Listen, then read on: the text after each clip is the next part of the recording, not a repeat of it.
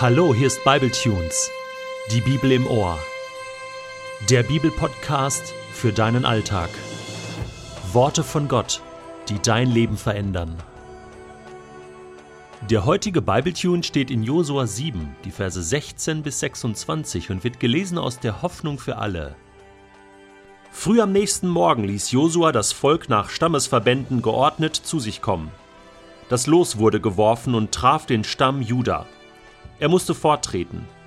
Aus diesem Stamm wurde die Sippe Serach ermittelt, und in ihr fiel das Los auf die Familie Sabdis.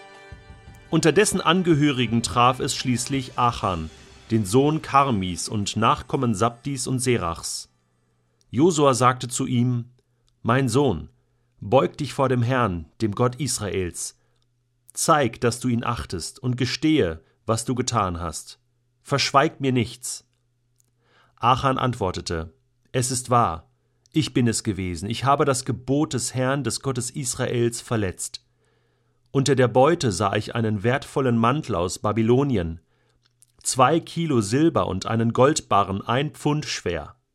Ich konnte einfach nicht widerstehen und nahm es mit. Ich habe alles im Boden meines Zeltes vergraben, das Silber zu unterst. Josua schickte einige Männer zu Achans Zelt, Sie fanden das Gestohlene dort vergraben, das Silber zu unterst, genau wie Achan es beschrieben hatte.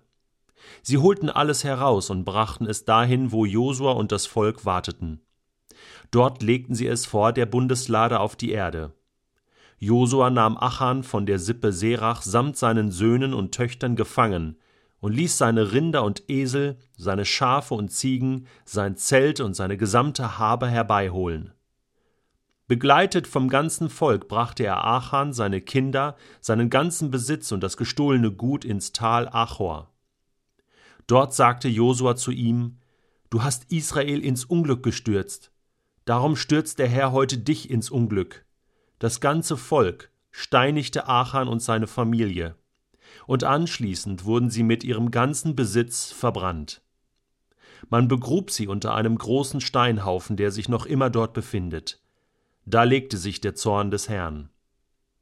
Dem Tal gaben die Israeliten den Namen Achor, das heißt Unglück, und so wird es noch heute genannt.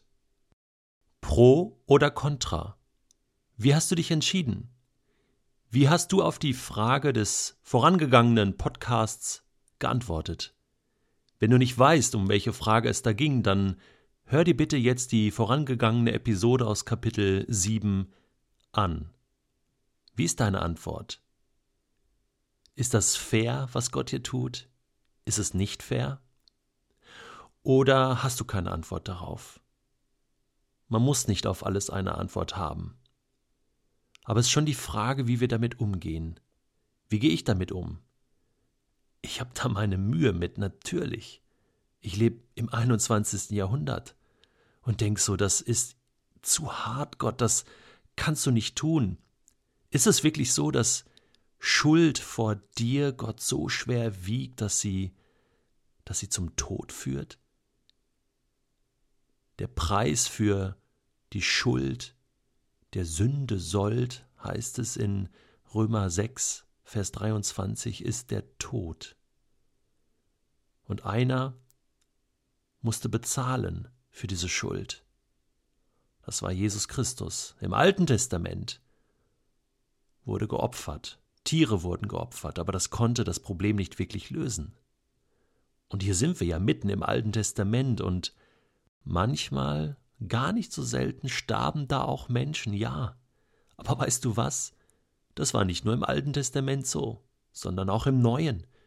Wenn du die Apostelgeschichte Kapitel 5 aufschlägst, dann liest du dort, dass dort ein Ehepaar sterben muss, weil sie die Apostel angelogen haben, weil sie den Heiligen Geist angelogen haben. Also es ist nicht nur ein Ding im Alten Testament.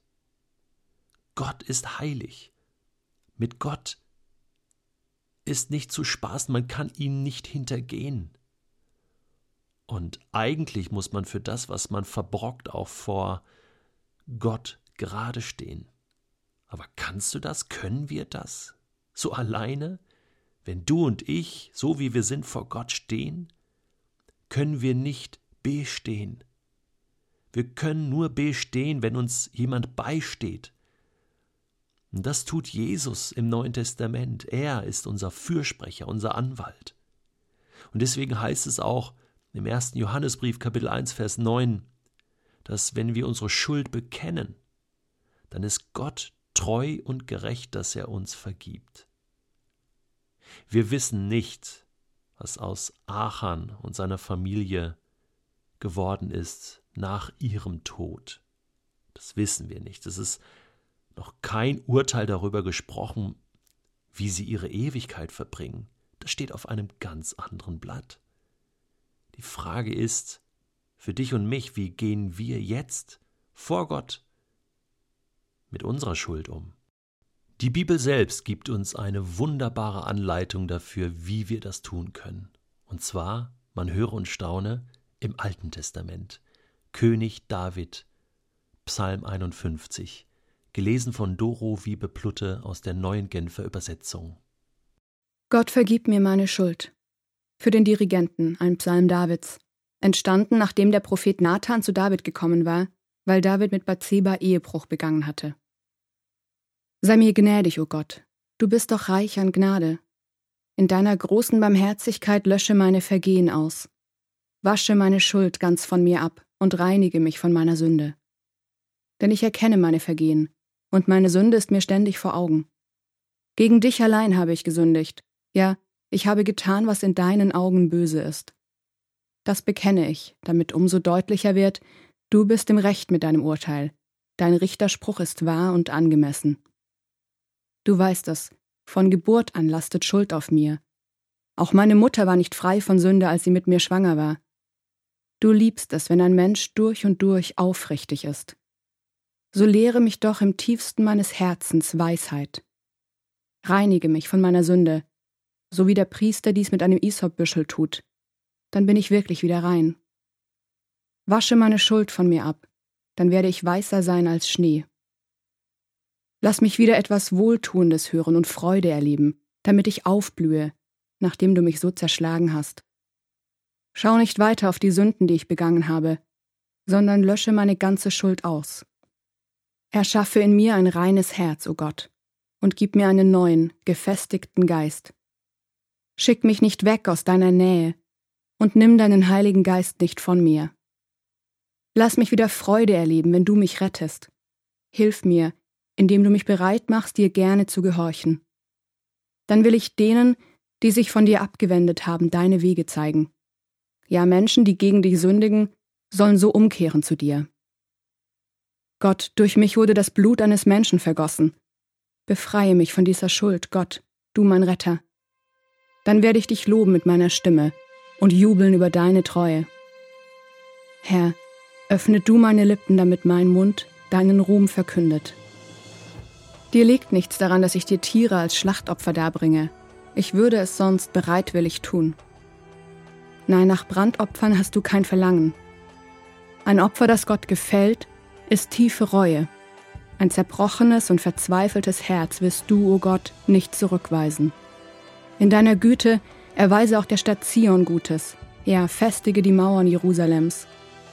Dann wirst du erneut Gefallen haben an den vorgeschriebenen Opfern, an Brandopfern, die vollständig in Rauch aufgehen. Dann werden auf deinem Altar wieder Stiere für dich dargebracht.